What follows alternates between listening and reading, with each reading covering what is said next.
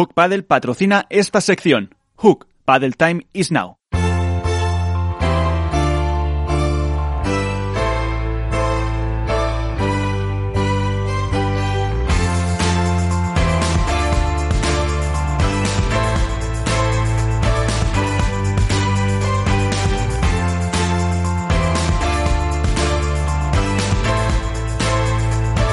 En esto es Padel, comienza el debate.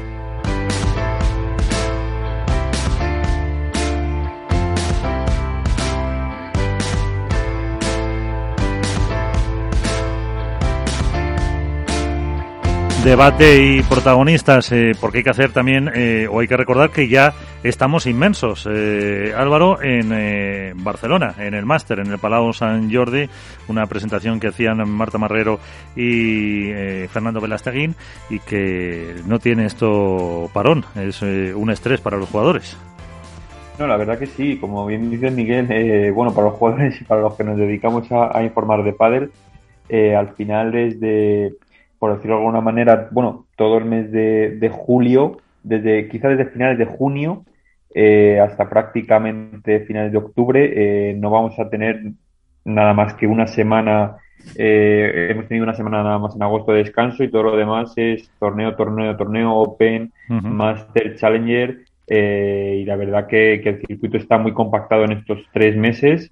Y bueno, hay que ver ahí sobre todo yo creo que cómo influye entrenar creo que tendrán poco tiempo para entrenar, eh, cómo influye el físico y cómo influye la táctica, porque se tienen que aclimatar eh, muy rápido a diferentes condiciones de pista, diferentes altitudes, tipos de bolas, eh, indoor, outdoor. Entonces, bueno, hay que ver ahí sobre todo quiénes son los más camaleónicos y los que mejor se adaptan tanto en chicas como en chicos.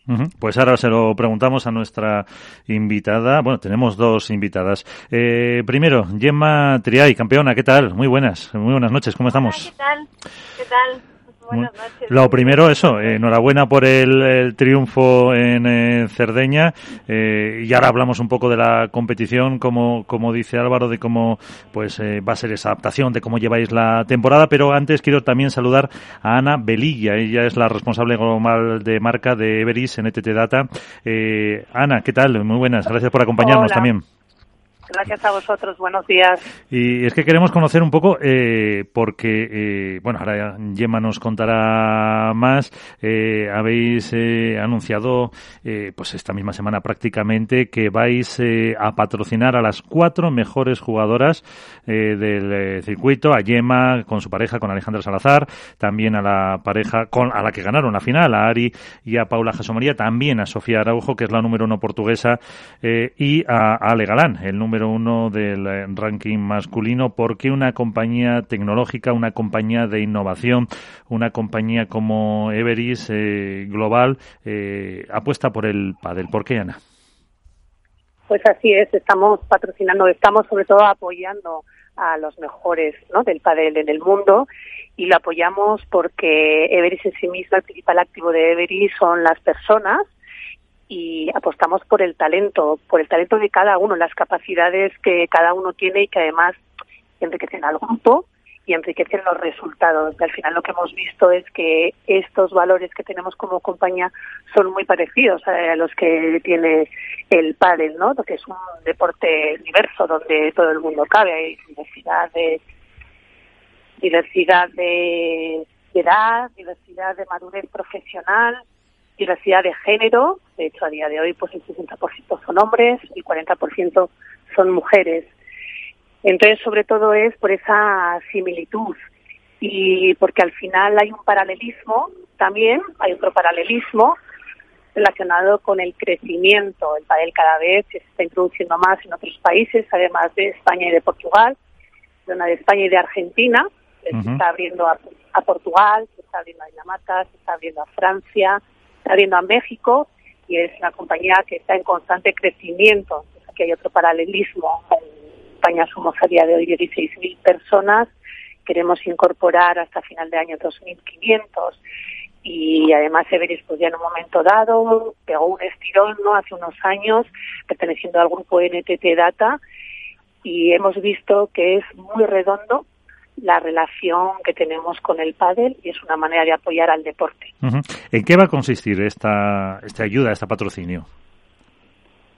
pues es un tema eh, que vamos a, es un tema de visibilidad de, de, marca también, ¿no? Nos interesa que, que nuestros principales principales personas que nos compran o que o que quieren venir incluso a trabajar con nosotros nos conozcan, nos conozcan más.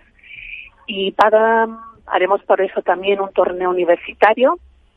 Eh, también haremos un torneo con nuestros propios empleados y obviamente pues tenemos entradas para el World para el Tour y podremos repartir y distribuir entradas a nuestros clientes, a nuestros propios empleados. Es una manera también de hacer engagement y generar relaciones de compañía y empleado. Eh, desde luego, para eso el pádel es eh, inmejorable. Y Yema, eso sí, eh, aunque ahora hablemos ya del aspecto deportivo, esto sí demuestra que empresas como, pues eso, NTT Data, que es la matriz de Everis, apuesten por este deporte, da, da pie a la importancia que estáis cogiendo gracias a, actuaciones de jugadoras como tú. Sí, la verdad que muy agradecidas que una consultoría tan tan importante como Everis he apostado tantísimo, sobre todo con el padre femenino. Eh, creo que creo que el padre femenino está está en crecimiento total, se está viendo. Creo que está siendo un año eh, espectacular y, el padre al final va más. Y es lo que está diciendo, ¿no? Si al final quieren visibilidad, yo creo que creo que es un, el pádel es un, es un buen deporte. Creo que todo el mundo está jugando. Creo que cualquier empresa eh, todo el mundo juega al pádel. Eh, y bueno, al también es como trabajo en equipo, ¿no? Por eso. Eh, bueno, tú no, que has jugado conmigo, mejor no hagan comentarios sobre lo de todo el mundo juega. pero eh, ya desde el punto de vista deportivo, eh, Yema, eh, ya estáis aquí para quedaros. Eh, ya estáis tú eh, definitivamente mm, para conseguir ese número uno, para conseguir ya ese Master Final en, en Madrid, o todavía eh, está, está difícil con Paula con Ari, con todo el resto de, de, una, de un año que está siendo, pues eso, muy difícil, ¿no? Sí, ojalá que sí que estemos para quedarnos, ¿qué te voy a decir? a ver, nosotros al final en entrenamos duro para, para intentar hacerlo lo mejor siempre en cada torneo. Eh, obviamente no es fácil. Em, también partir del es también la gente, lo que se espera de nosotras, todo, al final es una, es una presión extra que, que hay que saberlo llevar. Eh, a nosotros nos encanta al final jugar así con presión y ser número uno, pero sabemos que, el padre femenino está muy igualado, está, está igualado y, hoy, bueno, venimos de ganar un torneo y este torneo pues tenemos que estar atentas porque podemos irnos a casa en cualquier momento, entonces eh, sabemos que no podemos relajarnos para nada, eh, creo que vamos mejorando eh, como pareja, creo que nos vamos adaptando, adaptando bien y, sí, ojalá que sí que sea para quedarnos y a ver si conseguimos pues pues coger como una brecha, ¿no? Eh, y ganar algún torneito así más, más seguido. Ojalá que sí, al menos trabajaremos para eso, estamos trabajando todo el equipo para, para intentar conseguir pues nuestros objetivos, pero bueno, creo que no podemos quejarnos, está siendo un, buen año y, y seguiremos intentando pelear el número uno. Sí, ahora le preguntamos más cosas a Ana, pero eh, preguntas inteligentes desde el punto de vista deportivo con Alberto Bote y con Álvaro López de Padel Spain. Eh, una consulta, eh, Álvaro, para Gemma. Nada, lo primero, bueno, Gemma, darte la enhorabuena por, por la victoria. Yo quiero preguntarte, hemos hablado antes de lo concentrado que está siendo el calendario en los últimos meses, desde prácticamente finales de junio. Yo quiero saber un poco cómo llegáis físicamente eh, tras ahora un Master y un Open, pero bueno, tras varias semanas de competición, eh, ¿cómo llegáis a Barcelona y sobre todo cómo afrontáis a, nivel físico la última parte de la temporada, que por lo que se puede ver en el calendario tampoco va a haber mucho descanso, salvo un par de challenges? Em, bueno, sabemos que, que vienen muchos torneos juntos, muy, muy seguidos. A mí personalmente me encanta, me encanta porque no me gusta parar, me gusta estar competir. Eh, y creo que estamos preparadas físicamente para, para aguantarlo. Eh, obviamente tenemos que tenemos que bien. Gema, no te muevas mucho que se, se nos va la, la cobertura. Eh, intenta Gema estar eh, estar, a ver si, si ha mejorado, si ha mejorado ahora. Eh, a ver, Yema, que no se te oía. ¿Escucháis? Ahora, a ver si eso, que se te iba la, la cobertura. Cuéntanos, decías que te gustaba eh, más eh, lo de, por así decirlo, lo de jugar que de entrenar. Pues no hemos perdido la comunicación con eh, Gemma. Parece que iba eh, en un coche. Están eh, disputándose este torneo en, Barcelona ya, donde han llegado desde Cerdeña, donde el domingo por la tarde prácticamente terminaban esa, esa final. Pero seguimos con Ana Belilla, con la responsable global de marca de Everis en ETT Data, eh, con este pues crecimiento imparable del eh, pádel. Ana, vosotros sois una compañía cuya matriz en ETT está en, en Japón. Eh, también queréis llevarlo allí eh, a los, eh, vamos a decir, a los jefes, entre comillas, para que vean el, el padre. Seguro que a Yema y a las demás no les importa tampoco. Pues no sería mala idea, porque así entre todos introduciríamos el pádel en, en Japón, ¿vale? Entonces es una manera también de que ellos vean, ¿no? Cómo unimos un deporte que está muy en boga ahora en España, ¿no? Con la marca Así que no dudo que sí que les invitaremos a que vengan a introducirse también ellos al mundo del pádel. Uh -huh. eh, eh, como muchas veces es, eh, o desde el punto de vista económico se busca un poco eh, buscar ese, ese retorno de, de, la, de la inversión, ¿es por así decirlo una apuesta a largo plazo de Everis por el deporte del pádel en este caso? Sí, es una apuesta en un principio de año y medio, ¿vale? Y sobre todo es para que eh, nosotros eh, consideramos que es muy importante hacer marca que nos conozcan a todos los universitarios que, que quieren encontrar trabajo y nos gusta dar primeras oportunidades. Entonces, la mejor manera para que nos conozcan, vean que es una buena empresa a trabajar o que al menos la valoren como uh -huh. primera experiencia de trabajo, pues es acercarnos a donde están ellos. Y a día de hoy muchos son los jóvenes que están jugando al pádel. Efectivamente, y muchos que nos escuchan. Yema, eh, no sé si ya hemos recuperado la... ¿Estás por ahí? Estoy, estoy. Perfecto. Que no sé, te preguntaba Álvaro eh, de Padre Spain por, por sí. ese agobio. Decías, eh, se nos cortaba ahí más o menos eh, que venías a decir que te gusta más el, eh, en, el jugar que, el, que tanto entrenamiento. Que no sí, te importa. Sí, sí. Yo, a mí personalmente ya me gusta. O sea, a ver, sí que es verdad que al final serán seis semanas seguidas porque tenemos los cuatro torneos de septiembre, la primera semana de, octubre tenemos el autonómico y después tenemos Menorca, o sea, serán seis semanas seguidas que tenemos que controlar bien el poco tiempo que tendremos de descanso para, para, para descansar. Pero a mí personalmente me gusta porque prefiero competir que no, que no entrenar. Uh -huh. Pero sí que es verdad que, que será, será duro. Ahora llegamos de Italia, justo ayer eh, aterrizamos directamente de Italia y, y no, la verdad que ayer un poco cansadas, al final también del bajón de toda la semana, pero pero hoy hemos ido a entrenar esta mañana y nos hemos sentido bien, o sea que estábamos bien, hoy también haremos un poco de fisio y mañana yo creo que ya estaremos bien para empezar el máster de Barcelona. Uh -huh. eh, Alberto. Muy buenas noches, Gemma, ¿cómo estás? Muy bien, ¿qué tal? Eh, mira, estaba repasando los resultados de esta temporada y lo cierto es que nunca os habéis bajado de la ronda de cuartos, que es vuestro suelo, por decirlo de alguna forma, deportivo Ajá. en este 2021, pero sin embargo sí que, sí que existía eh, la sensación de que hasta hace poco no acabáis de confirmar eh, bueno, a lo que estáis llamada, ¿no? que era la pareja para todos favorita. ¿Qué crees que ha cambiado en estos últimos tres torneos donde habéis logrado dos títulos? ¿Simplemente el hecho de haber ganado los títulos o ha sido una cuestión de tiempo, de paciencia y de ensamblar dos estilos de juego? Al final todo es tiempo. Eh, es verdad que empezamos el año de pretemporada muy bien. Eh, estuvimos dos meses o más eh, de pretemporada e hicimos partidos de entrenamiento y, y, de hecho no perdimos ningún partido de entrenamiento con, cuando haces partidos con las jugadoras y todo.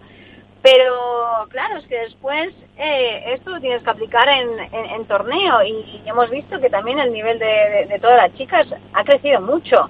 Y al final están jugando contra nosotros, nosotros somos la pareja uno, no tienen nada que perder, al final ellas tienen que jugar sueltas y, y toda la presión es para nosotros y a veces no se juega tan bien cuando tienes esa presión. Eh, y, pero bueno, al final eso es lo difícil del, número uno, ¿no? Entonces, nosotras estamos de número uno, pues si queremos consolidarlo, tenemos que saber jugar así.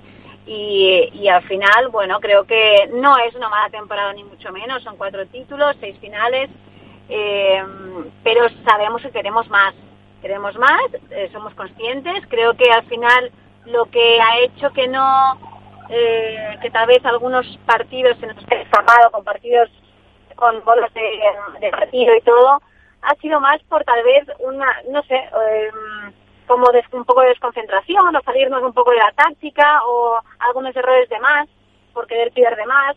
Eh, pero creo que muchas veces ha pasado bastante también por nosotras. O sea, el decir, ostras, eh, no, si queremos ganar el partido tenemos que ser más sólidas.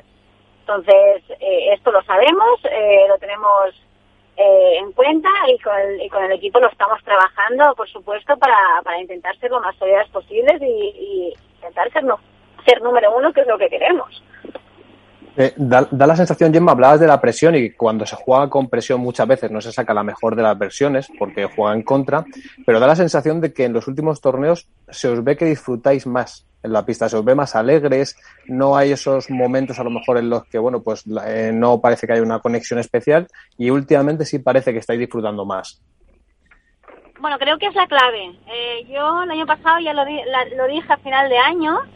Eh, y es que en los últimos torneos del año eh, yo estaba disfrutando jugando y creo que es la clave para jugar bien.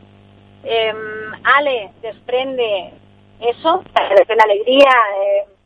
Normalmente es, raro que Ale no, no, se, no se lo pase bien en una pista, siempre está sonriendo normalmente, entonces creo que eso es, es la clave del éxito. Y, en nuestra pareja pues pues más yo es lo que es lo que queremos conseguir lo que queremos transmitir eh, esa felicidad no en pista y, y, jugar o sufrir no sabes entonces bueno eh, ahí vamos intentamos ir por esa línea y, y ojalá que, que sí que podamos ir con así, disfrutando y jugando bien, sueltas, relajadas y, al final que sea lo que lo que tenga que ser. Al final nosotros hacemos lo, lo que podemos en pista, queremos ganar obviamente, pero es que a veces no depende solo de uno mismo. tenemos enfrente a dos que también quieren ganar.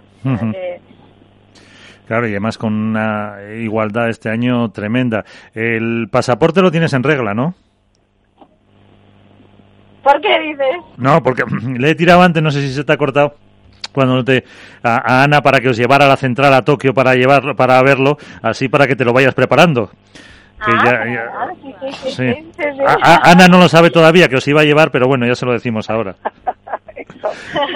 Encantada. Para, para verlo. Así que eh, pues eh, vamos a ir despidiendo a Ana eh, como responsable global de marca pues eh, y desde granito de arena que aportamos nosotros al, al mundo del pádel. Muchas gracias por apostar también por este deporte eh, y que eso y que podamos eh, darle entre todos más eh, visibilidad y sobre todo en ese eh, terreno que, que, estáis un poco enfocando que es el de los universitarios para, para potenciar el, el deporte que, que siempre es eh, bueno al margen de, pues, de estudiar y de cualquier otra actividad. Así que pues estaremos en contacto y muchas gracias por por, estar con nosotros estos minutos. Muchas gracias a vosotros por invitarme. Muchas gracias. Y Gemma, a ver ahora para Barcelona, eh, ¿ganar a ganar o, o, o, todavía después de lo de Cerdeña, eh, aunque decís que no estáis cansados, puede volver a pasar eh, cualquier otra cosa, como decía antes Álvaro, eh, bola, un, ahora es un, en el San Jordi, es eh, cubierto, etcétera, etcétera?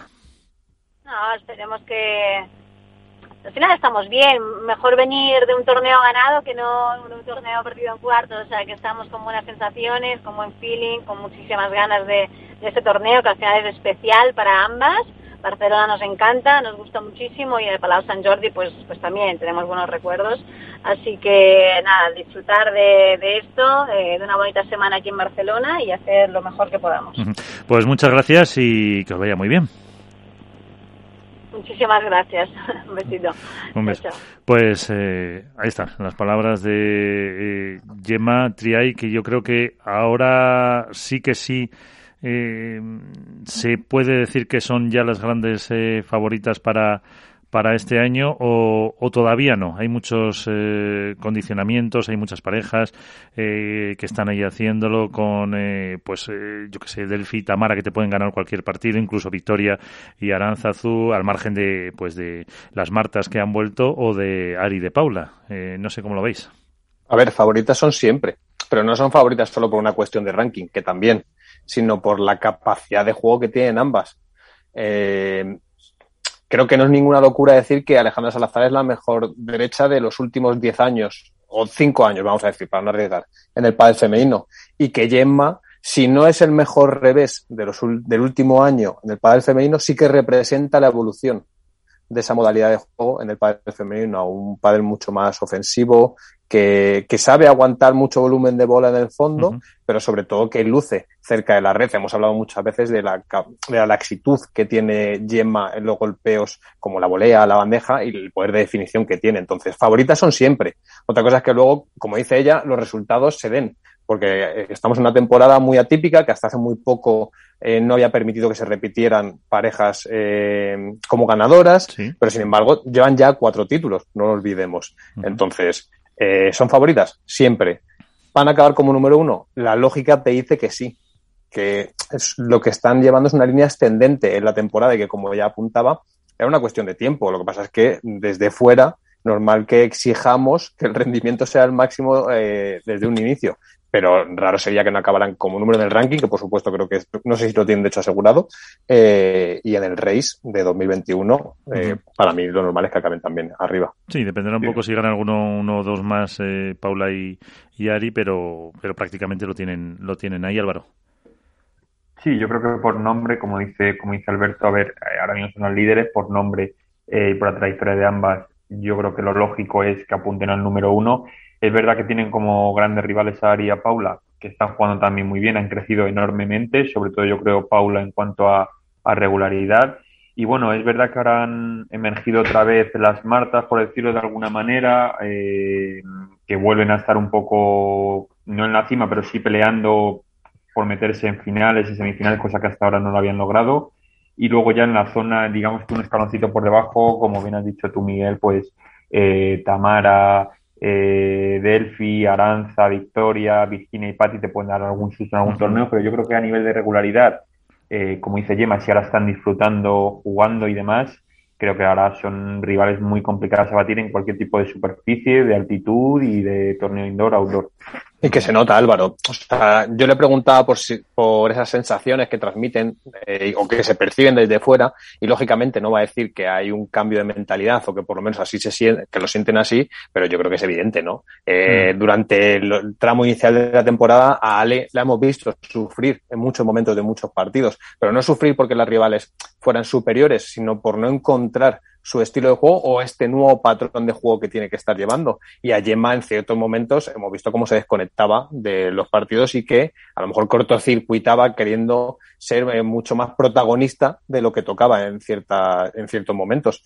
Y ahora se ve una, bueno, pues una fluidez dentro de la pista, incluso en los momentos malos, que al final yo creo que eso es, eh, son esos intangibles de los que hablo muchas veces que hacen también que los resultados se den, porque no es lo mismo afrontar con mentalidad positiva los momentos malos que con una mentalidad negativa que te hace volver muchas veces a un bucle en el que dices, otra vez estoy donde no quería estar a pesar de todo lo que he trabajado. Entonces, yo creo que es obvio que tanto Ale como Gemma eh, se sienten más a gusto con el paso del tiempo, con el haber ido puliendo cosas y que creo que eso va a ir en línea ascendente, como decía antes. Y luego, sobre todo, yo, yo apuntaría otra cosa que el año que viene, o sea, perdón, el año pasado fue obvio y creo que el anterior también, eh, Yema en el último tercio de temporada, en los últimos torneos, eh, a nivel físico, junto con cuando estaba con Lucía, eh, terminaron aplastando a muchísimas rivales, físicamente terminaban muy bien y la lógica impera que este año, aunque el calendario es bastante más apretado,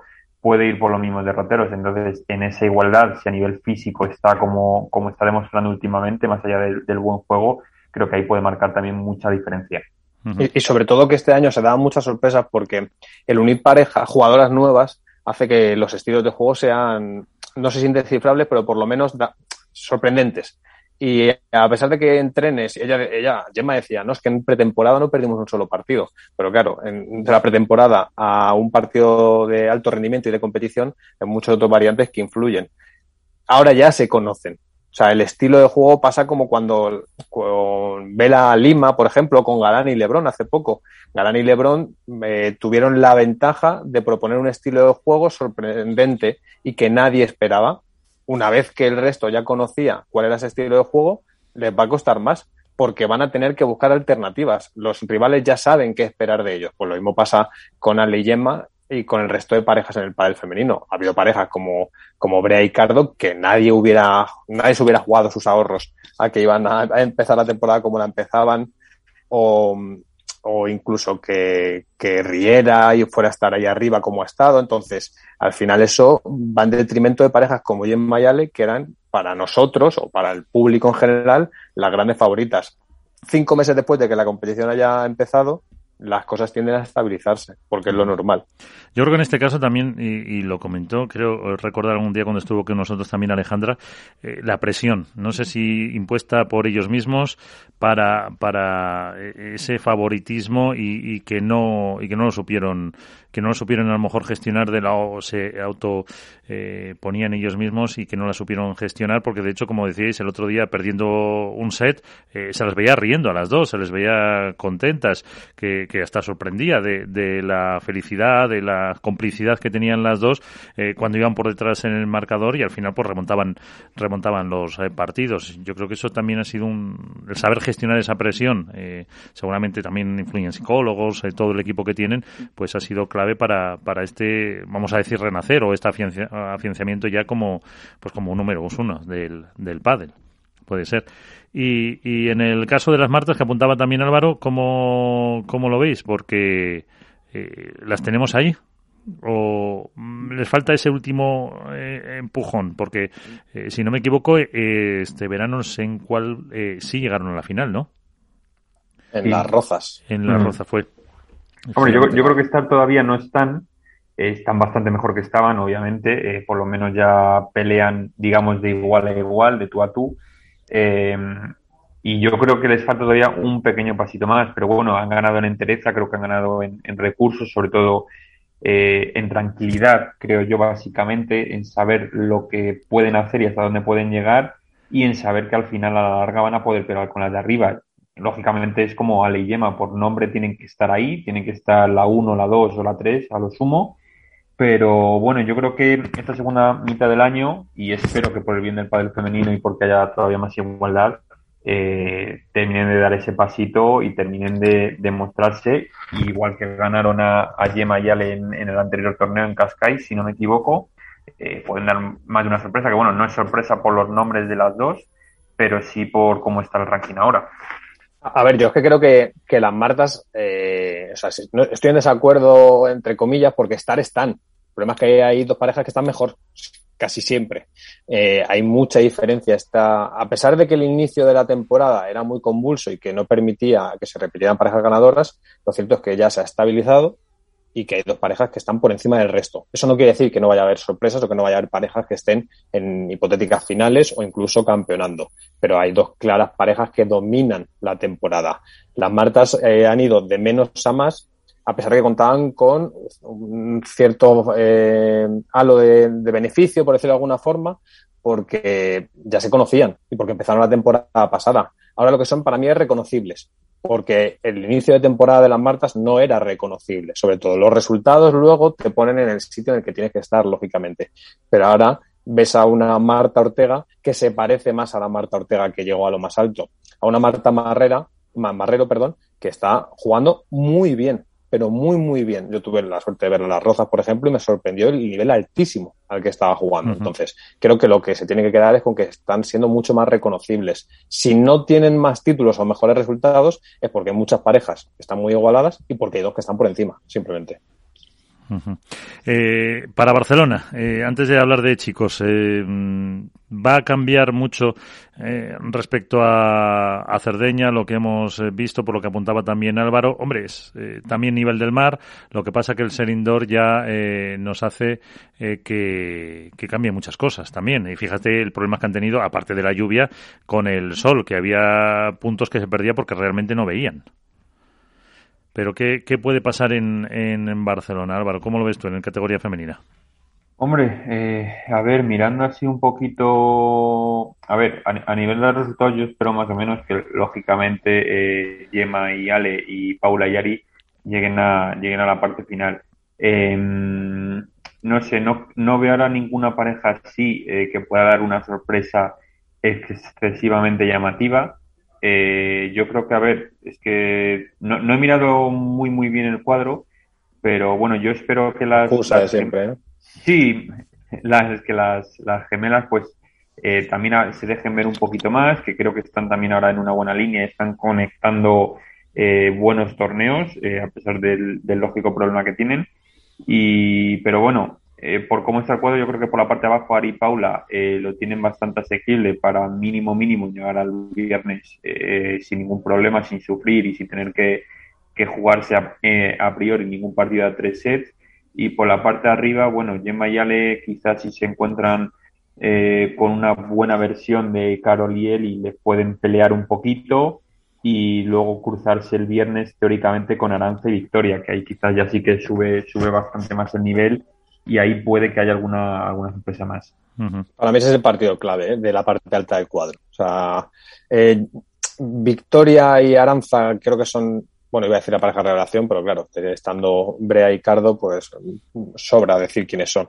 Eh, pero creo que están, lo he dicho de hace varias semanas o varios meses con el parón, que están llamadas a ser unas futuras campeonas, ya lo fueron de, de Challenger, si no me equivoco, eh, pero me sorprendería que no acabaran la temporada con un título Open o Master. Entonces, ahí va a estar la piedra de toque para confirmar el buen momento de Gemma y de Ale, que como decía, tienen su suelo deportivo en cuartos y podría repetirse. Eh, pero aún así creo que todo está llamado a que las semifinales estén entre las parejas favoritas. Parejas favoritas hay muchas, lógicamente. Hablaba Álvaro de Mapi y de Manjo, que para mí es una de las grandes eh, gratas sorpresas de estos últimos torneos que, han, que han conseguido volver a tener un nivel más que notable y que están entrando en el fin de semana con asiduidad. Eh, vamos a ver las Martas, vamos a ver también Riera y Aguno, si consiguen volver a tener ese, ese nivel que tuvieron y que les permitió hacer dos finales consecutivas, si no me equivoco. Pero las semifinales yo creo que van a estar entre, las, entre las denominadas parejas favoritas o, de, o del top del ranking. Pues eh, sabéis quién, eh, dentro del cuadro masculino, del que luego hablaremos, eh, quién va a dar la sorpresa en 16 avos. pues Facu Domínguez y Álvaro Cepero, que mañana vencerán a Lebrón y Galán. ¿O no, Álvaro Cepero? ¿Qué tal? Muy buenas. Hola, muy buena. Ojalá, ojalá. No será ni la primera ni la última. No sé si será esta vez, pero no será la primera vez que se le gana uno el número uno. Ya van dos veces, ¿por qué no una tercera? Por eso, por eso. Eso ahí. Para luego haremos la porra de la que eh, generalmente siempre fallamos, pues eh, para que tengan en cuenta que por ese lado del cuadro ahí puede, puede saltar la sorpresa eh, mañana miércoles. ¿Qué tal estás con esa pues, nueva pareja que no sé si te ha dado tiempo mucho a, a estar con él tras dejar al desarrollo? Pues bueno, dejar, yo no dejé. Bueno, dejar, te dejó él como pusiste en, Twitter, sí. Ah, vale, Y no, lo de Facu, pues bueno, yo entreno con Juanma Rodríguez y con Íñigo López de Brazugi, él entrena con ellos, Facu juega en mi equipo de Italia, en Monviso, en la Serie A, y los puntos clave siempre jugamos juntos, entonces era una oportunidad él también que, que tenía que jugar conmigo y, y la acepté y para adelante. Nos pusimos a entrenar toda esta semana. La, bueno, de cuatro días, eh, jueves, viernes, sábado y domingo. Y la verdad que salió muy bien. La verdad que tenía muchas ganas de jugar con, con el enano y, hmm. encima que haya hecho su primer cuadro de, de su carrera, que lo haya hecho conmigo, que ya le haya podido ayudar, por la verdad que estoy súper contenta. Por eso sobre todo. Eh, ¿Y cómo estás? Eh, ¿Cómo, ¿Qué balance haces de lo que va de temporada? Bueno, está siendo un poco, un poco atípica, ¿no? Con respecto a todo, porque al final haces proyectos, duran poco, con Juan y era un proyecto para terminar el año, aunque él, bueno, al final de la edad media, pues él es de la, de las altas, pero nos íbamos muy bien porque un 80%, 90% hacíamos octavo, hacíamos octavo. Y él quería cambiarse a la derecha, tuvimos que cambiar, luego me pasé con Arroyo, me, con mis puntos, que entramos pareja 17, 16, 18, pues no tenía que ir a previa, no me importaba, era un proyecto muy divertido, pero nunca se dio los partidos buenos. Pero bueno, creo que es difícil que con una pareja nueva, un joven también, que tiene es menos es más irregular, con mucho futuro, mucha proyección, o sea, el jugar y hacer cuarto semifinal como buscan todo el mundo creo que es difícil, cada vez más difícil, en World Tour está todo muy complicado, entonces eso pues está siendo diferente y complicado este año de que cada tres, cuatro torneos se están cambiando, incluso cada dos. Y yo eso no lo llevo muy bien, la verdad, no soy de tener un compañero cada torneo. Pero bueno, me estoy pues acostumbrando un poco, aclimatando a esos cambios y sobre todo ser fuerte de cabeza, que es lo más importante, porque con todos los cambios que hay, todos los bailes, pues bueno, hay que estar muy atento y, e intentar pillar la tuya y bueno, a ver si para adelante pues se puede hacer algo para lo que queda de año y tener algo fijo. En ese sentido, nosotros hemos comentado aquí eh, veces eh, que si se debería ver, digamos, mm, pero muchas veces con entrenadores, con jugadores, el que, eh, que hubiera algún tipo de, de norma para eh, evitar todos esos cambios, dar una, una estabilidad también incluso, pues yo que sé, para, hasta para el tema de, de palas de patrocinadores, que, que no se pudiera o que hubiera algún tipo eh, de relación, no sé si contractual de alguna forma, para que para que el, circuito no fuera ese lío que este año, pues, eh, eh, pues desde el primer o incluso antes del primer torneo ya se producían los cambios. Sí, yo creo que, bueno, no corregirme, yo no estoy muy enterado, pero me gusta mucho el tenis. Creo que en el ATP en doble se dejan hacer un par de cambios, tres, dos al año, creo, uno o dos más. Sí, por ahí, no, no lo sé exactamente, pero sí hay una normativa para eso. Sí, creo que sí. A no ser que esté lesionado puedes cambiar, pero tienes que jugar mínimo X torneos, en plan seis torneos seguidos, no vale uno y cada día con otro. Pero bueno, al final eso también conviene a, a otras cosas, como los torneos estos que vienen gente de fuera y juega con uno de cuadro, los salen, yo creo que debería haber un control con todo. Eh, pues está con nosotros, eh, tenemos hoy a Alberto Bote de La Dormilona, del diario As, y también a Álvaro López, a los que conoces, Álvaro. Muy buenas, Tocayo, lo primero, ¿qué tal? Ah, bueno, sí, buenas tardes, ¿qué tal? Buenas tardes. Bueno, bueno, yo hay muchos temas de los que te quiero preguntar, pero voy a empezar por uno para que para que nos sueltes algún titular. Yo quiero saber eh, cómo está el tema de la asociación de jugadores. me gustaría saber si se está haciendo algo al respecto. En una entrevista que, que pude hacer contigo, algo comentaste, pero bueno, quiero saber en qué punto está, quién está dentro y sobre todo cuál es el primer objetivo, el principal objetivo por el que se está haciendo esa asociación y por el que pretende luchar.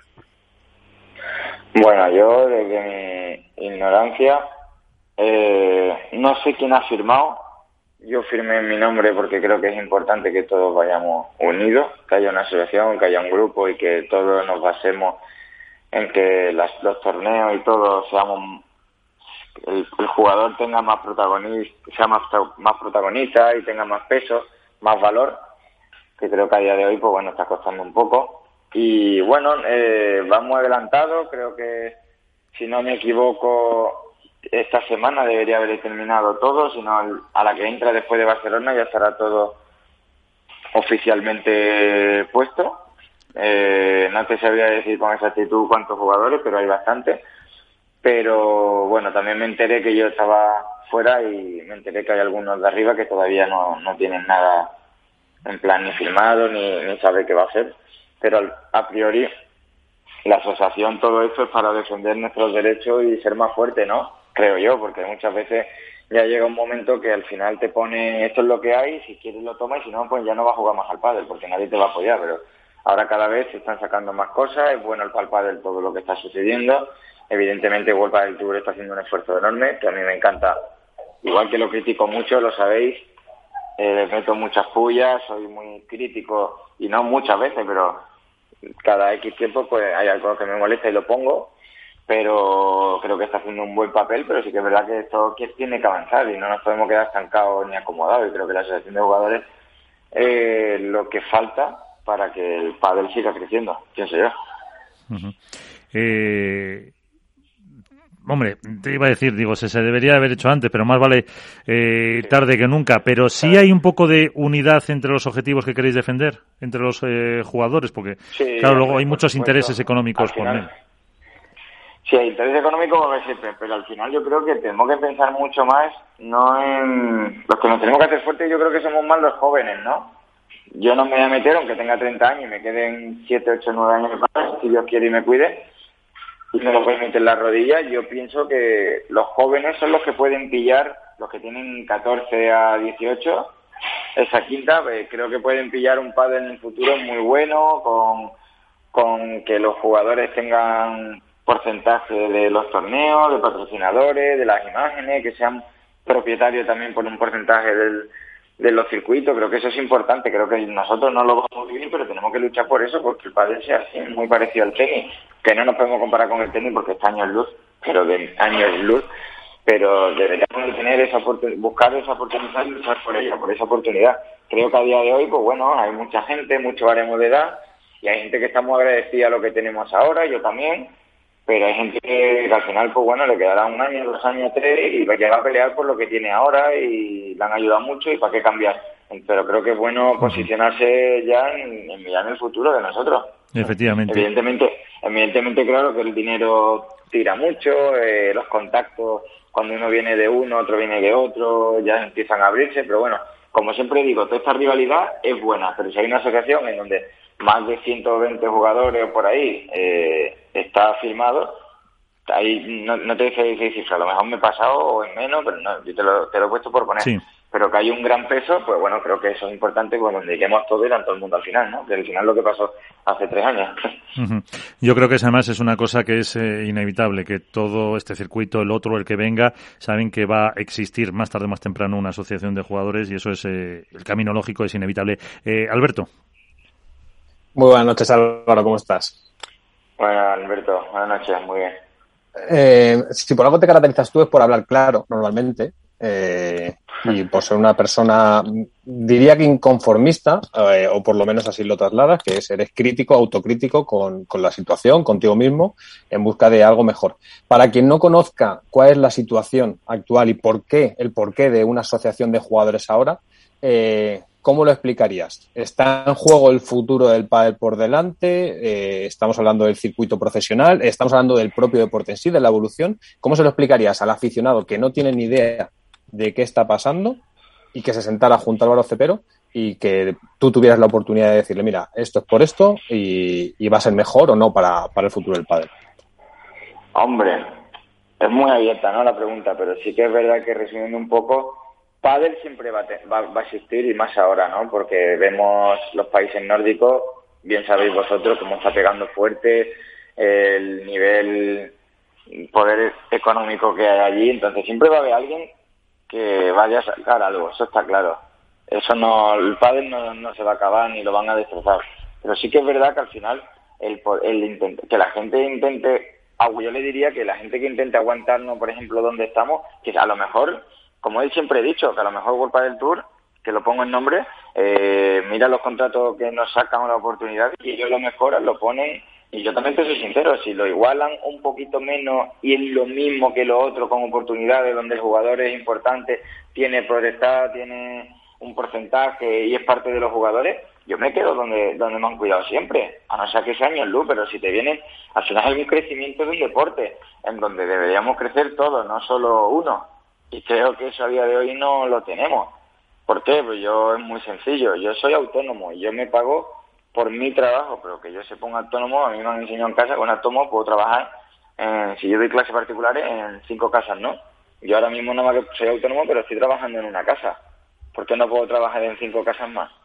No sé si me entienden. Entonces creo que es importante, creo que es importante, ya que soy autónomo, me pago una cifra, no solo esté atado a una casa. claro, de hecho, de hecho, cuando Álvaro, cuando hay que mirar la legislación, porque cuando se trabaja para una sola casa eh, es el llamado falso autónomo.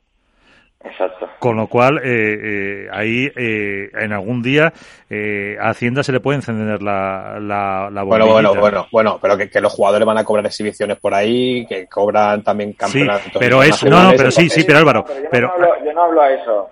Por supuesto, hombre, que menos, ¿no? Pero yo lo que hablo es que que no sé, nosotros tenemos miedo, evidentemente hay un ranking que es del 20 para arriba, que no puede jugar otro torneo, yo lo he firmado, evidentemente, pero por ejemplo que un ranking 33 no se pueda jugar, se elimine y no pueda jugar otro circuito, que la gente me dirá, ¿qué circuito? ¿El APT, el APT este o no sé qué? Cualquiera. El problema es que puede, parece que a veces puede jugar cualquiera y no puede jugar este. Bueno, que es que, desgraciadamente, no es que yo esté a favor ni en contra, porque yo soy el primero que firmé. El primer jugador que firmó con culpa del Tour fui yo. Fui el primero, el que abrió la velada y ya todo el mundo firmaron. Y a mí no me apetece tampoco jugar el APT, porque tampoco en su día los por equipo, pues este caballero se portó bien con el equipo de Monte Carlo Internacional en Padel y nos dejó tirados, por así decirlo. Entonces, pues yo tengo miedo a que también me pueda dejar una vez, tirar una vez, pero es el siguiente circuito con más premios y a lo mejor un torneo en Sevilla y te da 6.000, 10.000 euros al campeón, ¿por qué no lo podemos jugar si no tenemos nada? Es decir, yo no lo juego por el torneo, yo juego por mi futuro, por el pan de, de, de, mis hijos, por el pan, eso hablo en general, y hablo por pagarme una casa que me acabo de comprar, entonces, porque me tengo que estar atado a eso y a dar unas clases de pádel cuando me puedo ir a un torneo y a lo mejor embolsillarme otros 1.500 más en un fin de semana. Es lo que es lo único que no entiendo. Y te pongo el ejemplo del circuito que está, que no voy a ir porque no, porque no, pero a lo mejor podría ir, aunque esté en contra del circuito, nada más que por el dinero, no por, por no sé, por la, por la comunicación, por el bombo, Álvaro Saído, que va. Hay mucha gente de Vuelta del Tour que se está yendo a jugar ese torneo y lo vetan. Hay otros que no. Eso es lo que a mí me extraña. Y hay otros que te llaman, te cogen el teléfono y, te meten presión, que lo entiendo también porque tiene un contrato, pero con todo lo que está pasando que del coronavirus, de que estamos sufriendo todo, ellos los primeros, me imagino, porque el ticketing es cierto, no es, es irreal al respecto a 5 o 6 años. Imagínate con el público que hay ahora y que le gusta que no tengamos coronavirus, pues se ganaría el...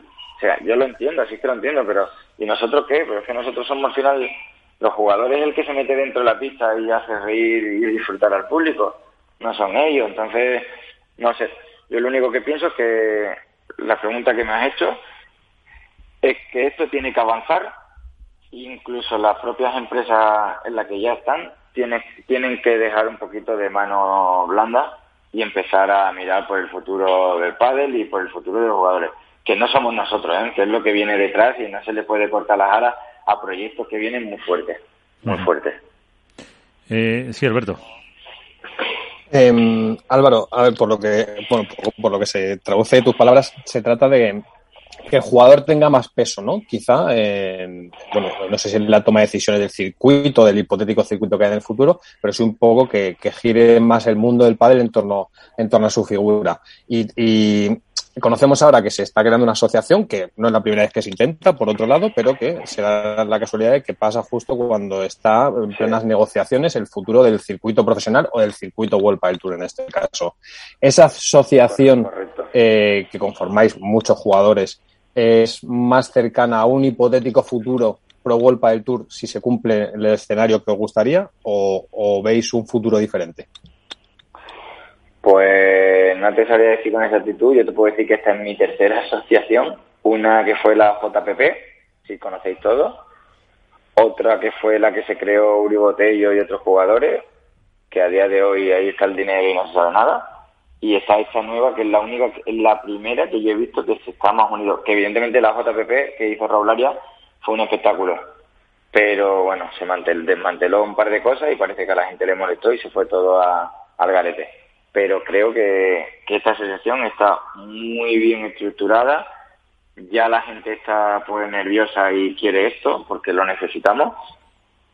Así que creo que respecto a la pregunta con World del Tour, no sé cómo están las negociaciones, pero como lo he dicho antes, si World del Tour eh, le da una buena vuelta de tuerca y, valora o le, nos da más más más protagonistas los jugadores, creo que, que, claro, podríamos llegar a un acuerdo también con World del Tour, porque no, a priori creo que son los más favoritos, porque son los que más años llevan y también tenemos que valorar esa oportunidad. Evidentemente es lo que siempre digo, si viene uno y lo avala todo y es imposible que se iguale, nadie lo quiere igualar y no sé qué, pues de cajón, pero si se empiezan a hacer todo por el estilo, pues creo que World del Tour va a tener también la de ganar, que también son muchos años que las que nos llevan cuidando, por así, hablando rápido. Pues eh, ahí está, eh, bien claro y además con esa necesidad y con esa exposición de lo que puede pasar. Una última cuestión, Álvaro Alberto. Bueno, yo sí, yo ya metido en harina, quería preguntarle también por uno de sus últimos tweets, eh, lo de las bolas calientes y los sorteos, que o sea, me gustaría básicamente que se explicara, que comentara por qué puso ese, ese tweet y, y, a qué se refiere, sobre todo para que la gente eh, que quizá no está tan metida, pues que lo entienda, que lo entienda un poco. ¿Cuál? ¿El de, el de las bolas calientes de los sorteos de lo de la UEFA. bueno, nada, pues un poco.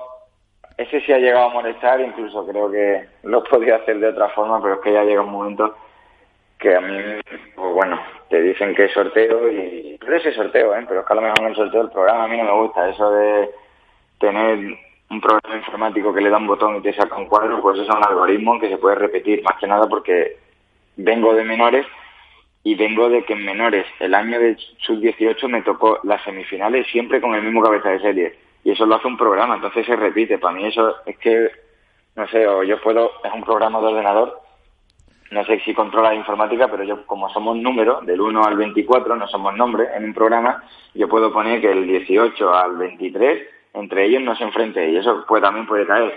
Que te estoy hablando de más, no te estoy diciendo que esto se haga, ¿no? Pero que son problemas, son problemas y fallos que puede pasar, que se pueden provocar y yo llega un momento que cuando yo veo mis cuadros y te lo puede decir mi padre y no porque mi padre es el que más me quiera, evidentemente el que más me quiere, porque mi padre, que mi padre te puede imprimir todos los cuadros de aquí a tres años que en porcentaje de cabeza de serie en primera ronda o en segunda, que es por adelantado, yo me llevo el premio del 1 a la 4, pero me lo llevo. Me juego previa aquí, paso Lebron Galán. Juego previa en no sé dónde, en Cascay, no sé qué, de, el, eh, bueno, Tapia y Lima, juego en no sé dónde, la siguiente me tocará San Llovela. Y te lo digo así, y lo dije, verá tú el cuadro que va a salir. Pum, si entra un cuadro, esta gente. Y lo tengo claro, y ahora acordarse el Lugo. Por ahí a lo mejor me cambian, pero acordarse que me toca un cabeza de serie. Y no sé por qué, pero me toca. Que es porque hablo mucho, muy bien, pero es que esto no deja de ser no lo veo yo. Y, luego los horarios. Mis horarios, pues bueno, los horarios míos son las 2 de la tarde, último de la tarde, último de la mañana, perdón, primero de la tarde. Yo no veo que juego a las 10, a las 9 y media, eh, que juego a las 7, a las 8. Siempre me tocan los horarios, o sea, es que llevo cuatro torneos y esto os lo juro, llevo cuatro torneos comiendo a las 5 de la tarde. Claro, y luego... Cuatro torneos. Cuatro torneos y esos son los horarios y que se ponen a mano.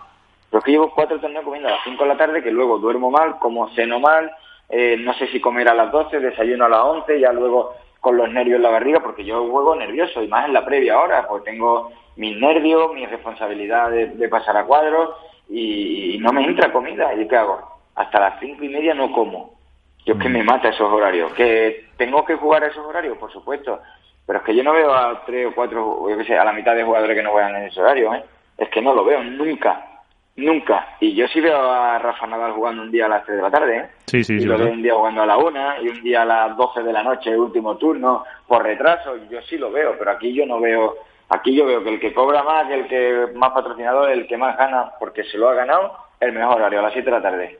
Venga ya, hombre. Bueno, pues a ver si... El partido, el partido, con Lebron, 5 de la tarde. Sí. 3 de la tarde, segundo turno. Por lo menos segundo turno, pero otra vez, 5 de la tarde. Que son horarios que, que no sé, que siempre me toca a mí. No sé por qué. Entonces, por ahí me equivoco escribiendo, porque podría lo que podría hacer es reestructurar y recopilar todos los cuadros de aquí a un año y decirle, mira, esto es lo que me pasa, evidentemente, pero no sé, por ahí es que soy... No escribo nada, pero cuando exploto, pues lo escribo. Y bueno, me da mucha rabia respecto a eso, el cuadro de Cascay y todas esas cosas, los Wilcar, es que ya me puede muchas cosas. Me puede muchas cosas. Pues eh, veremos a ver si, si esto vale para que eh, el próximo cuadro, eh, bueno, en Barcelona ya está, como has dicho, con, o como hemos comentado con Lebron y Galán, para el siguiente con en Lugo te mejore. Álvaro Cepero, un placer y que sigas así, no cambies. Gracias. Nada, muchísimas gracias. Otros no lo dicen, ¿eh? otros dicen que cambie, pero yo seguiré siendo transparente y, y con lo que pienso, eso por supuesto. Eso, eso hay que ser así. Pues gracias y que te vaya bien, te seguimos mañana en ese partido. Un abrazo. Pues muchísimas gracias, un fuerte abrazo para todos los oyentes y nada, buenas noches. Saludos a todos. Y pues ahí está, eh, Álvaro Cepero, pero vamos ya eh, en este primer programa de vuelta de la temporada, que no paramos, que tenemos ya a, otra de las que habla muy bien, habla claro y la echamos de menos. Ceci Reiter, ¿qué tal? Muy buenas. Hola, muy buenas, ¿cómo andan? ¿Cuánto tiempo? ¿Cómo estás? Bien, bien, muy bien, por suerte. Aquí, es verdad que hace mucho tiempo ¿eh? que no hablaba. Que ya no nos quieres. No, que va, que va es un no parar, no tengo ni tiempo de nada.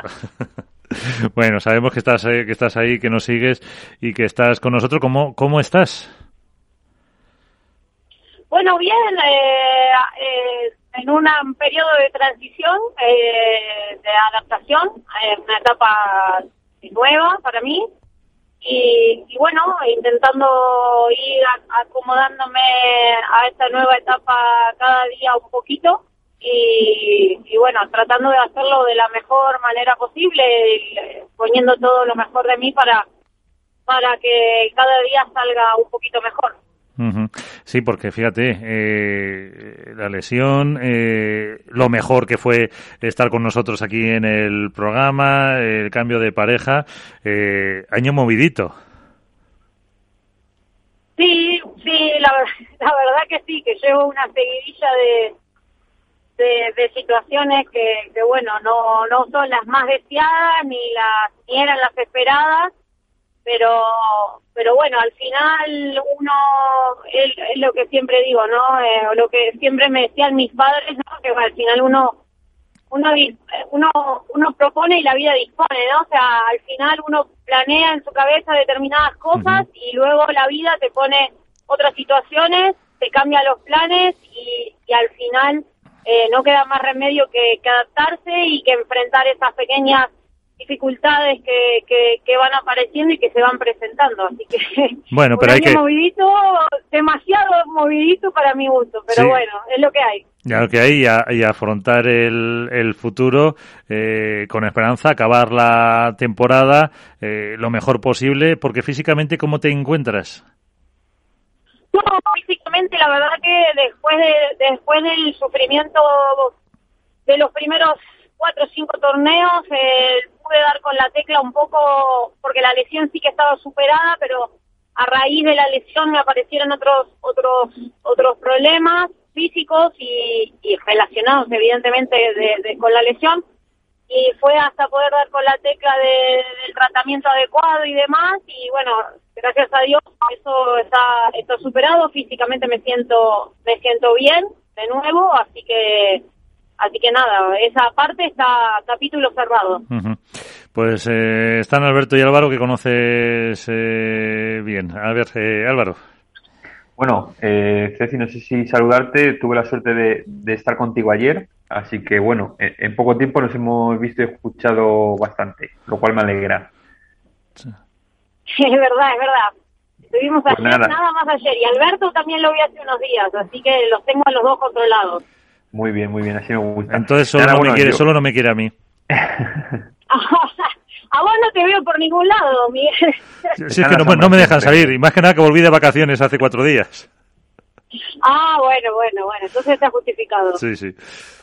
Nada, bueno, yo, Ceci, eh, preguntarte más allá de lo que pudimos eh, charlar ayer, eh, preguntarte lo primero, em, ¿cómo está siendo para ti el, proceso de adaptación con una jugadora bastante más, más joven, digamos, de esta nueva generación, de la generación del 2000, como es Esther Carnicero?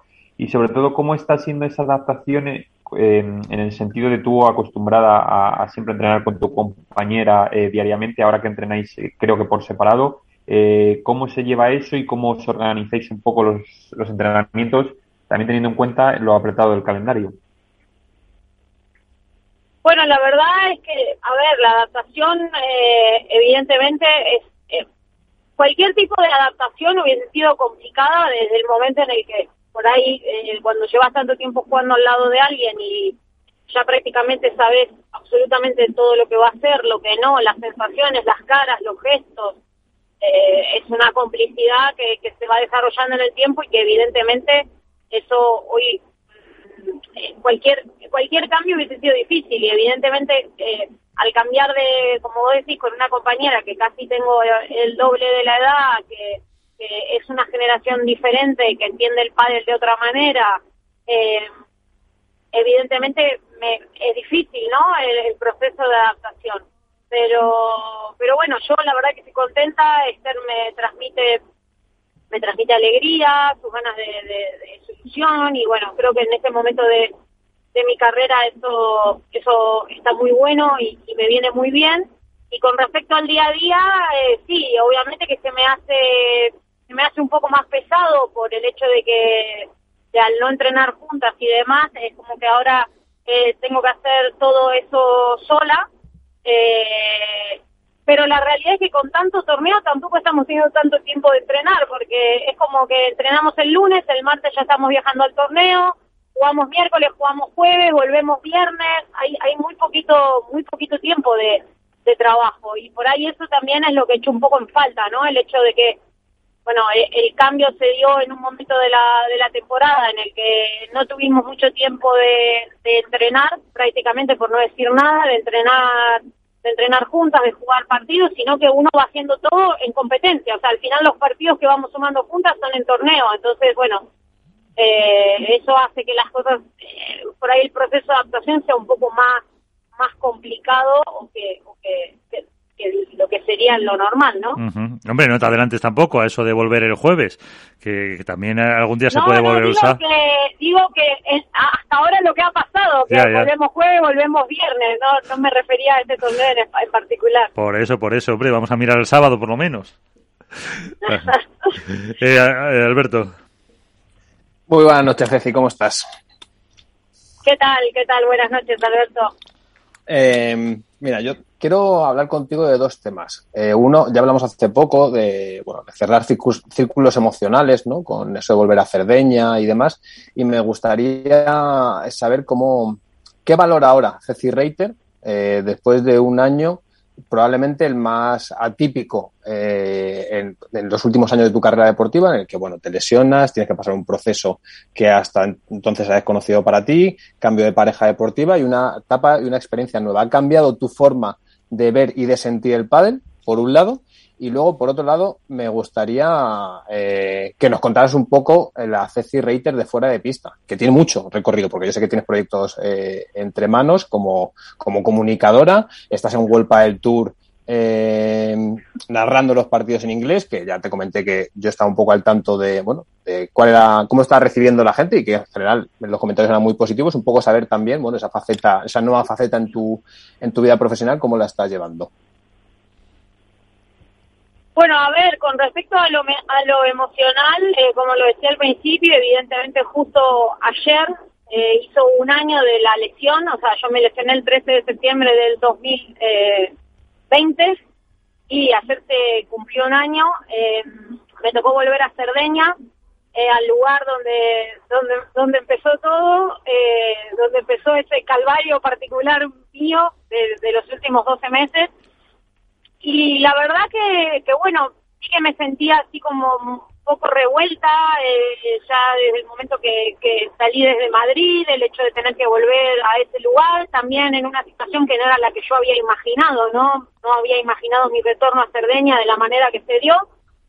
Eh, pero bueno, creo que, que, creo que fui fuerte porque a veces pienso que no voy a poder hacer de todo el mundo me dice qué fuerte sos, o sos muy fuerte, o vas a salir adelante, o tú, puedes con todo, ¿no? Y yo, yo no me veo así, ¿no?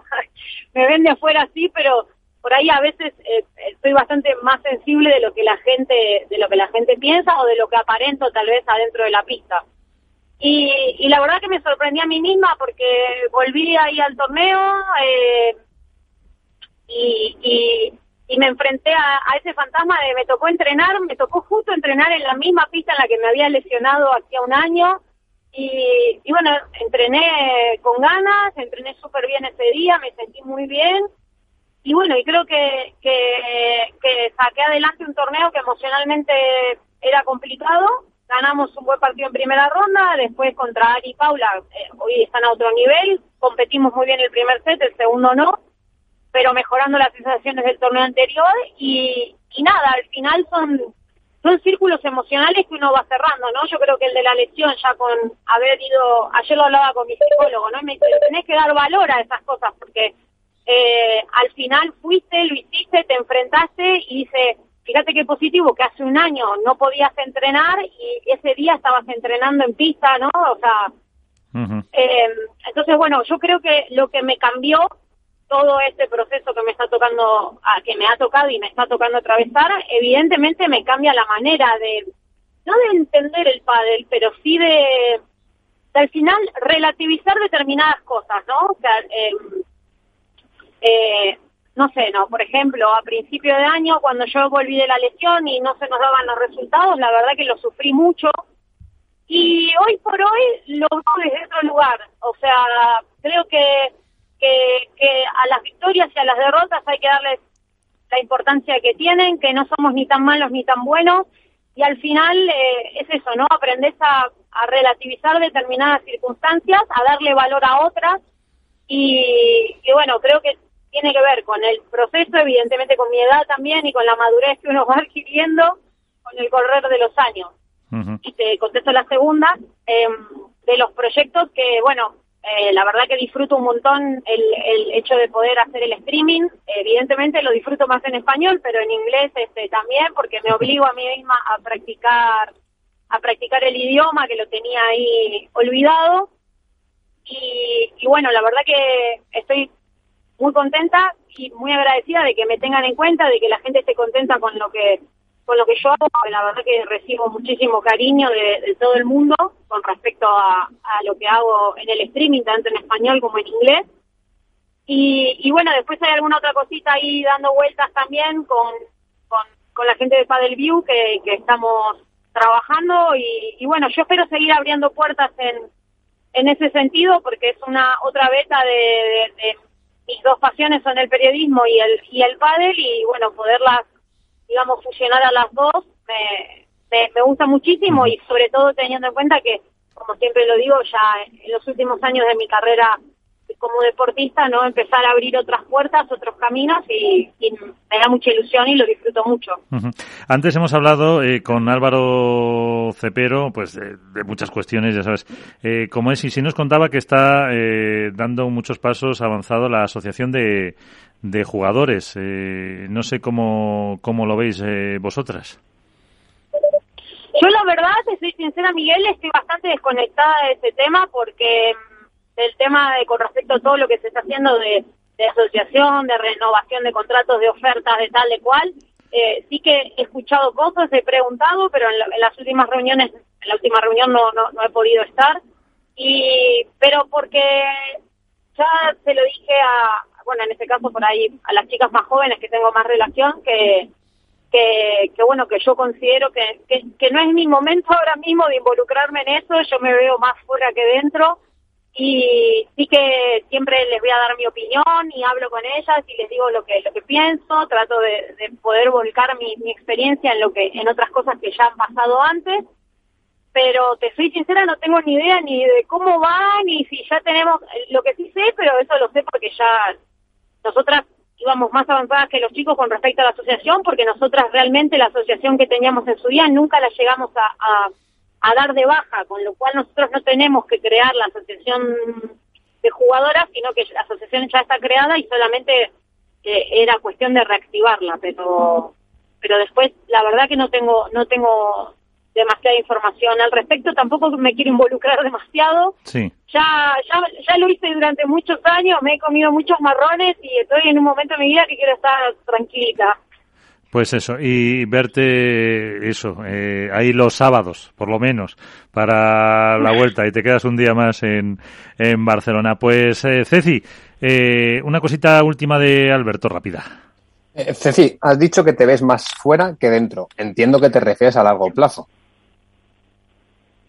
Bueno, no lo sé, no, yo ya te dije, ya lo vengo diciendo desde el año pasado que no que no me queda que, que, no me queda mucho más tiempo como jugadora. Eh, no no no no tengo una decisión tomada con respecto al cuándo, pero sí sé eh, por sensaciones y, y demás que, que que no, no, no, no me van a ver jugando hasta los 45 y hasta los 43. No, probablemente, probablemente mi retiro llegue antes, pero todavía no, no, no tengo ninguna, ninguna decisión tomada al respecto. Bueno, pues eh, te seguimos viendo muchos años todavía, seguro. Y si no, por aquí, ya lo sabes. Te, y si no, por ahí. Eso es. Pues, eh, Ceci, eh, un placer. Muchísimas gracias. Gracias a ustedes por, invitarme siempre y un saludo a todos los oyentes del programa que, que, los echo de menos. Pues aquí los tienes. Pues eh, Ceci Reiter, eh, justo con eh, cerrando ese círculo que nos eh, contaba Alberto que se había producido eh, justo hace hace un año. Eh, bueno, le preguntaba por la asociación de padres, que es uno de los temas que nos ha dejado Chiqui Cepero con tantos otros que ha dado de sí. Alberto. Sí. Que no sé por, por dónde empezar, no sé si por ahí. Sí, sí, las, demasiada información. es que lo, lo claro, último es lo de. Las bolas de- calientes eh, y comer a las 5 de la tarde.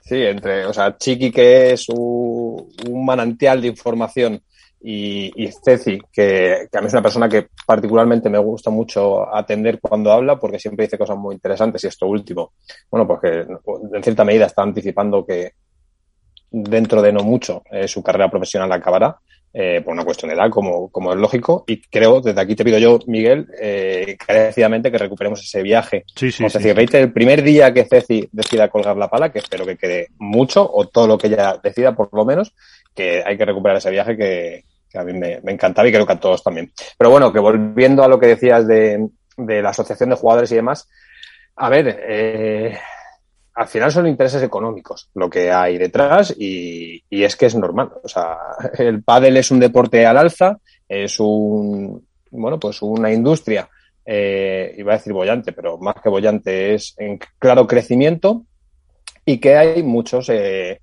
eh, players interesados en invertir. Y antes no pasaba. Y ahora sí está, y ahora sí está pasando. Entonces, bueno, pues eh, el pádel profesional es la, la cara visible de esa industria y que conlleva muchas cosas. El pádel profesional no solo es pádel profesional, conlleva un consumo, una demanda, una oferta y muchos otros actores que se benefician o que utilizan ese pádel profesional como una punta de lanza para nutrir la industria de otras, de otras ramas. Eh, que se cree una asociación de jugadores ahora es, no sé si es curioso, es casualidad, pero ya se ha intentado otras veces, no ha salido bien hasta ahora, el propio Chiqui lo decía, y ahora pues se crea una asociación que yo creo que al final los jugadores lo que intentan es ser más fuertes y reclamar un sitio que quizá hasta ahora no han tenido. Que eso conlleve o no que se camine de la mano de World del Tour en un futuro, a mí me cuesta creer. No, esa es mi opinión, esa es la opinión de Alberto Bot. O sea, creo que, que hasta la fecha World del Tour ha hecho un circuito que es para quitarse el sombrero, eh, que tiene cosas que mejorar, es más que evidente, y desde aquí somos eh, críticos en pos de la mejora del pádel siempre, nunca eh, para tirar por tierra el trabajo excepcional en muchos casos que se hace, pero, pero a mí me cuesta creer, a mí me cuesta imaginar un futuro sin World Padel Tour. Esa es, esa es mi opinión. Eh, lo que pase más adelante poco tendrá que ver con mi opinión probablemente. Pero, pero bueno, se trata de eso, se trata de que, bueno, el pádel profesional, a partir de 2024, si no me equivoco, que me corrija Álvaro, que en esto sí que de cifras se mueve mucho mejor que yo, eh, no hay contrato en vigor con, con World Padel Tour. Eh, Expira en diciembre de 2023, si, si no me parece equivoque, si no me equivoco. Entonces, bueno, pues se trata de la renovación al final y como en toda renovación, pues hay ofertas, contraofertas, hay posturas, hay alternativas. Ya pasó hace unos años y está, eh, bueno, está volviendo a pasar, ¿no? Estamos volviendo a vivir una renegociación de unas condiciones. ¿Qué pasará? Se verá. Pero yo ya digo, a mí me, cuesta creer que el futuro del padre profesional esté lejos de World Padel Tour. Sí, no, a ver, aquí hay una cosa eh, muy clara, como dices tú, en, en 2023 eh, teóricamente tienen que renegociar, entonces, bueno, lo de la asociación, eh, como decía Chiqui Cepero, lo, lo veo bien, tienen que, tienen que aunar posturas y juntarse, lo que pasa es que lo veo muy complicado como ha ocurrido hasta ahora, es decir, están los veteranos veteranos, están los Vela, eh, etcétera, están los jugadores jóvenes que tienen que eh, otros intereses, yo creo, económicos, eh, más a largo plazo. Lógicamente que los veteranos que ya no les quedan más de dos, tres, cuatro años.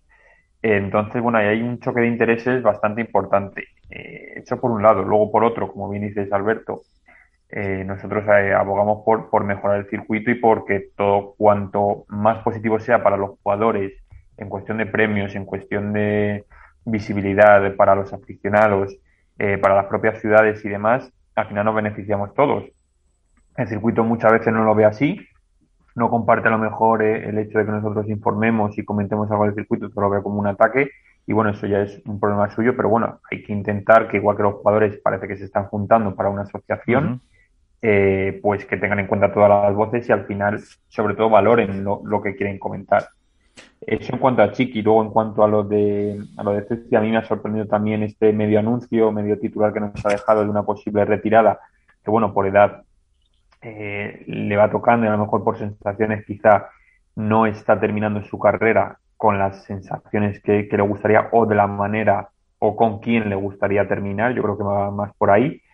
Y, bueno, veremos a ver en, en, Barcelona, que además el primer partido es un poco especial para ella, porque se enfrenta a, a Carol y tenerla enfrente tantos años juntas va a ser muy especial para las dos.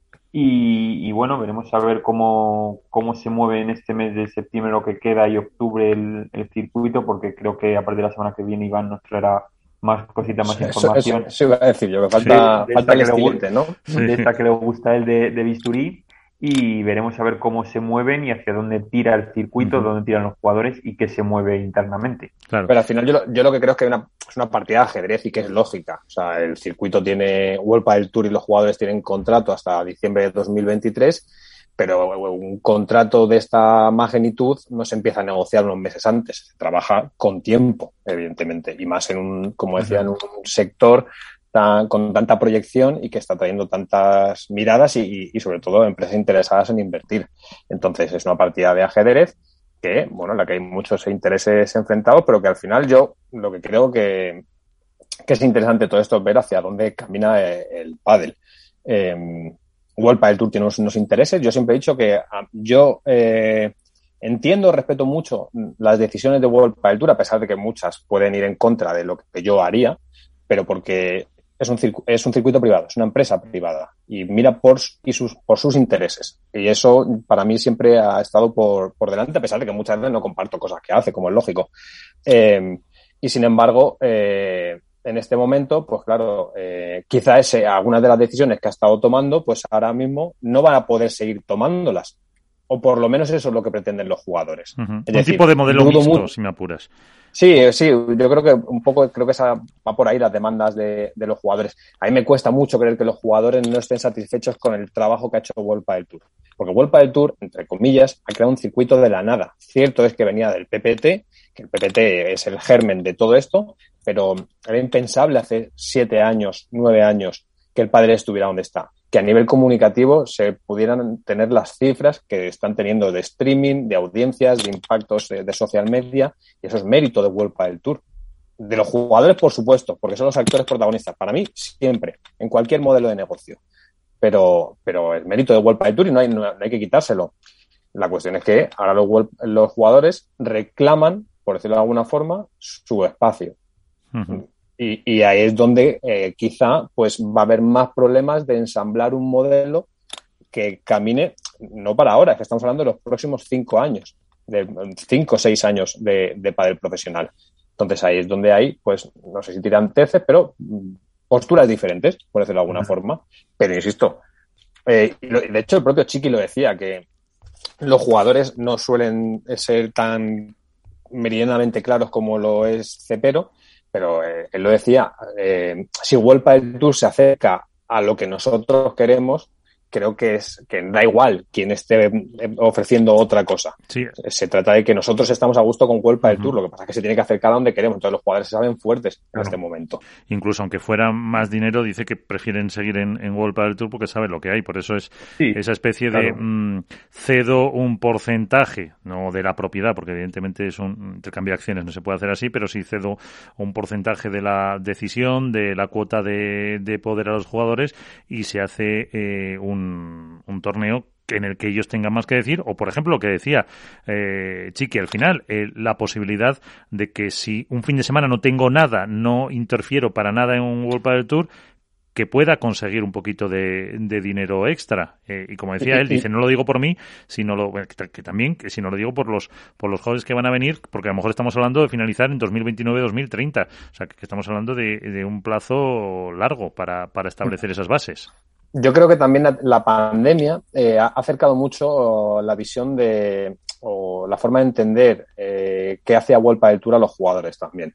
Porque Vuelta del Tour podía haber paralizado perfectamente el circuito el año pasado, ver que iba a dar pérdidas reales y haber apostado por un 2021 en función de cómo avanzara eh, la, la, pandemia. Ahora es muy fácil eh, mira, echando la vista atrás, ver lo que se hizo, pero hay que estar en abril de 2020, cuando todos estábamos en casa encerrados, cuando no se podía salir a la calle, eh, estar trabajando para sacar adelante las pruebas que se sacaron, a puerta cerrada, sí, y a pérdidas. ¿eh?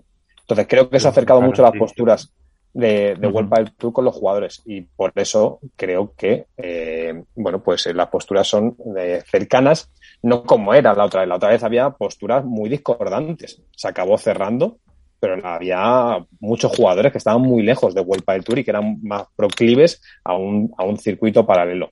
Eso no quiere decir que no haya jugadores que actualmente están en la parte alta, bueno, entendamos alta como los 100 primeros, 50, 70 primeros de Vuelta del Tour, que decidan que no quieren renovar con Vuelta del Tour. Pero creo que, que el futuro camina a un Vuelta del Tour mejorado en el que los jugadores tengan, pues no sé si más voz, más representatividad o por lo menos que se escuchen más sus peticiones en muchos sentidos. Y creo que si es así, será positivo para el padre. Que se entiendan será positivo para el padre.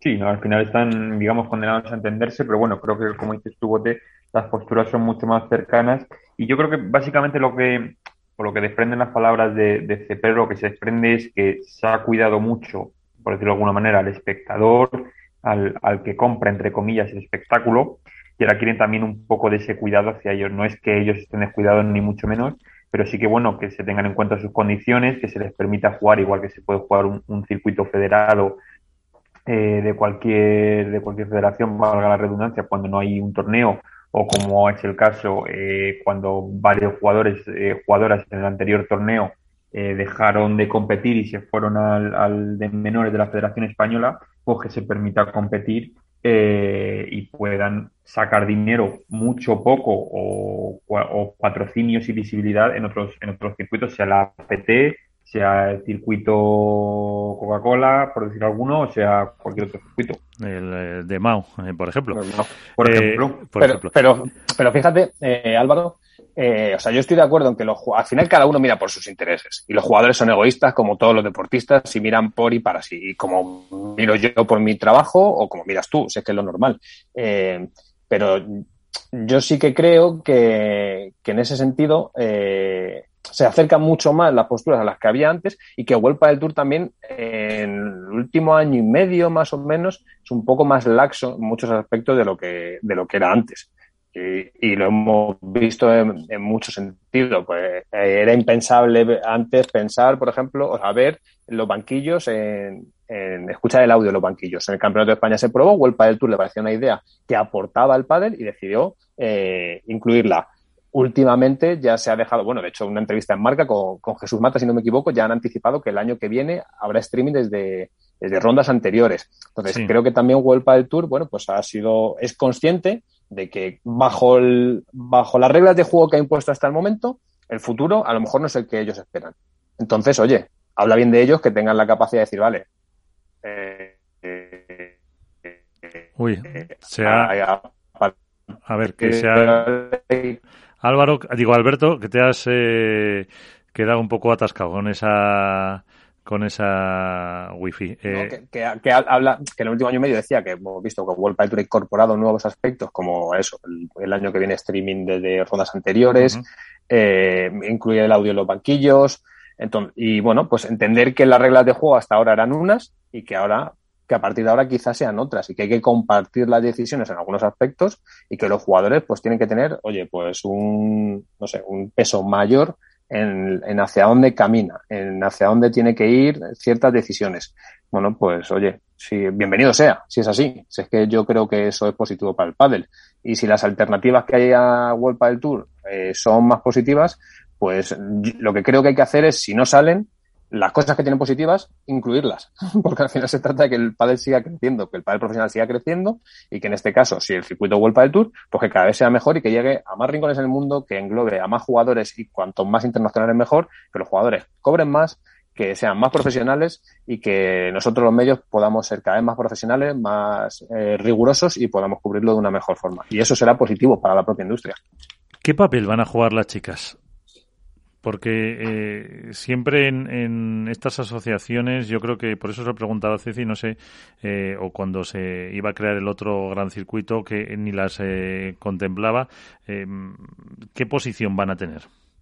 Hombre, yo, yo espero que la asociación, no sé si será una de jugadores, otra de jugadoras, una mixta, eh, porque Ceci tampoco nos ha, nos ha dicho mucho, eh, quizá porque no, no le interesa, o no quiere, o no, simplemente no le apetece estar dentro. Eh, bueno, yo espero que, que se igualen todavía más, que se igualen tanto en los streaming, en condiciones de, de pista, de jugar también en, en pista 1 como los chicos que puedan tener eh, la revisión y demás todas.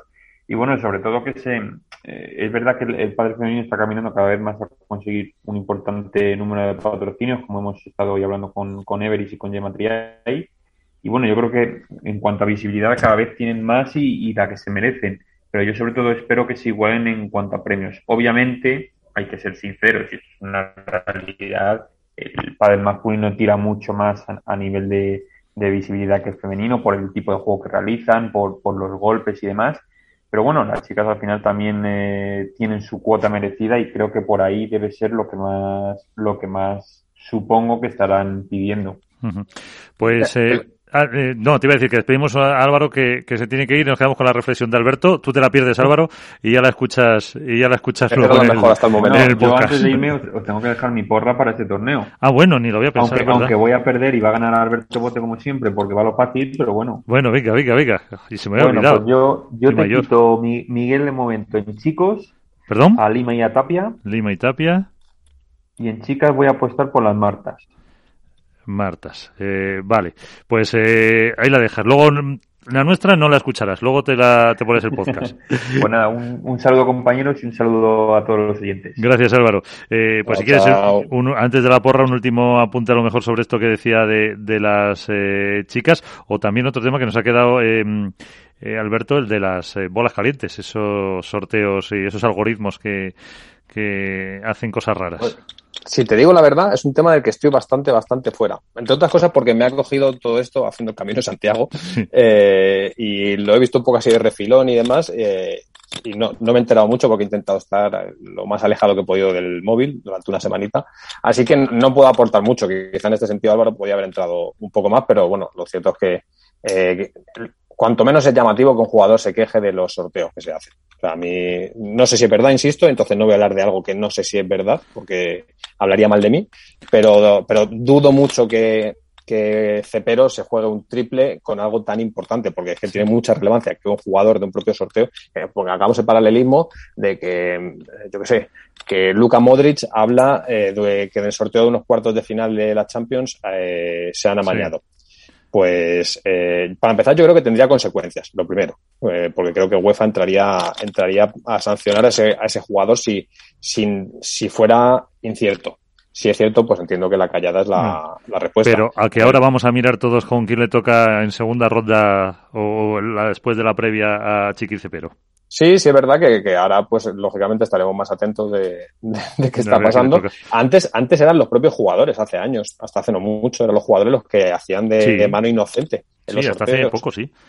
Si no me equivoco. Pero para esto realmente lo que tendríamos que conocer es cuál es el sistema de sorteo, cómo se hace el sorteo y ya está. Que saber cuál es el programa que se utiliza para hacer un sorteo. Me cuesta mucho creer de verdad que World el Tour haga los sorteos, deje los sorteos al azar. No los dejo yo para hacer sorteo de producto para las marcas que puedo trabajar. Lo va a hacer una empresa como World el Tour. o sea, me parece no sé, ilógico. Y con respecto a lo de la asociación de jugadoras que decía, eh, decía Álvaro, eh, es verdad que queda un poco desdibujada la figura del pádel femenino siempre con respecto a estas asociaciones y que parece que no, no es pádel, cuando ahora mismo no es el 50%, pero cada vez está más cerca de serlo.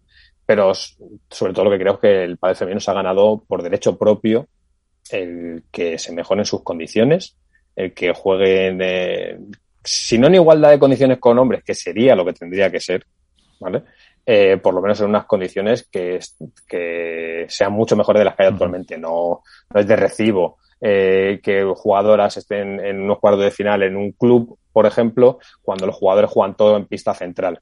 Pues yo creo que no es de recibo y creo que es que, es, que hay que decirlo, que no es de recibo. Entiendo que la logística de un evento no permite que se juegue toda una pista central porque las jornadas serían maratonianas más de lo que ya son, pero habrá que repensar el modelo. Habrá que a lo mejor tener dos pistas centrales, una pista central y una pista uno que sea Igual. Eh, equiparable exacto a la central, pero creo que las jugadoras se merecen un espacio eh, mejor de que tienen porque es que se lo han ganado. Sí, es así. Sí, me acuerdo cuando la última vez que estuvo, yo creo que fue el último, el penúltimo programa que le preguntaba yo a Aranzazu por la pista, por la altura, por la bola y me dice, eh, la pista central me dice, pero si es que a mí lo que me preocupa es el club, a mí no me, no me preocupa el, la pista central porque a lo mejor ni llego. Dice, yo lo que tengo que ver en qué club voy a jugar, qué instalaciones voy a tener, cómo va a ser la altura del techo, cómo están los focos.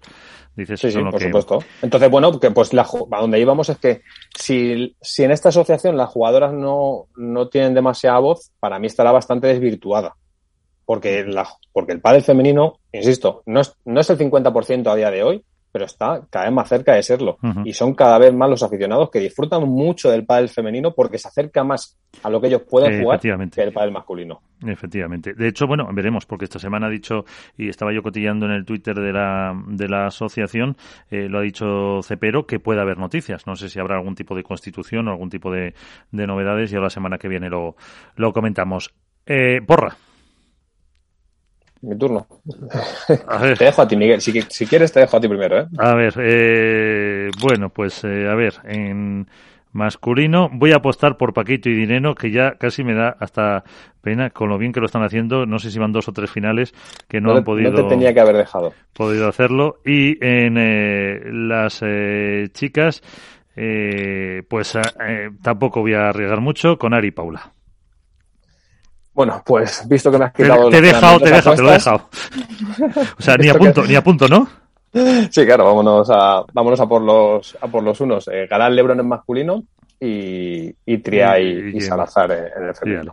Pues eh, las, los dos sale en categoría masculina y femenina para Alberto. Muchísimas gracias. Que nos vemos y nos escuchamos la semana que viene. Un placer, como Un siempre. Placer. Un abrazo grande Hasta luego.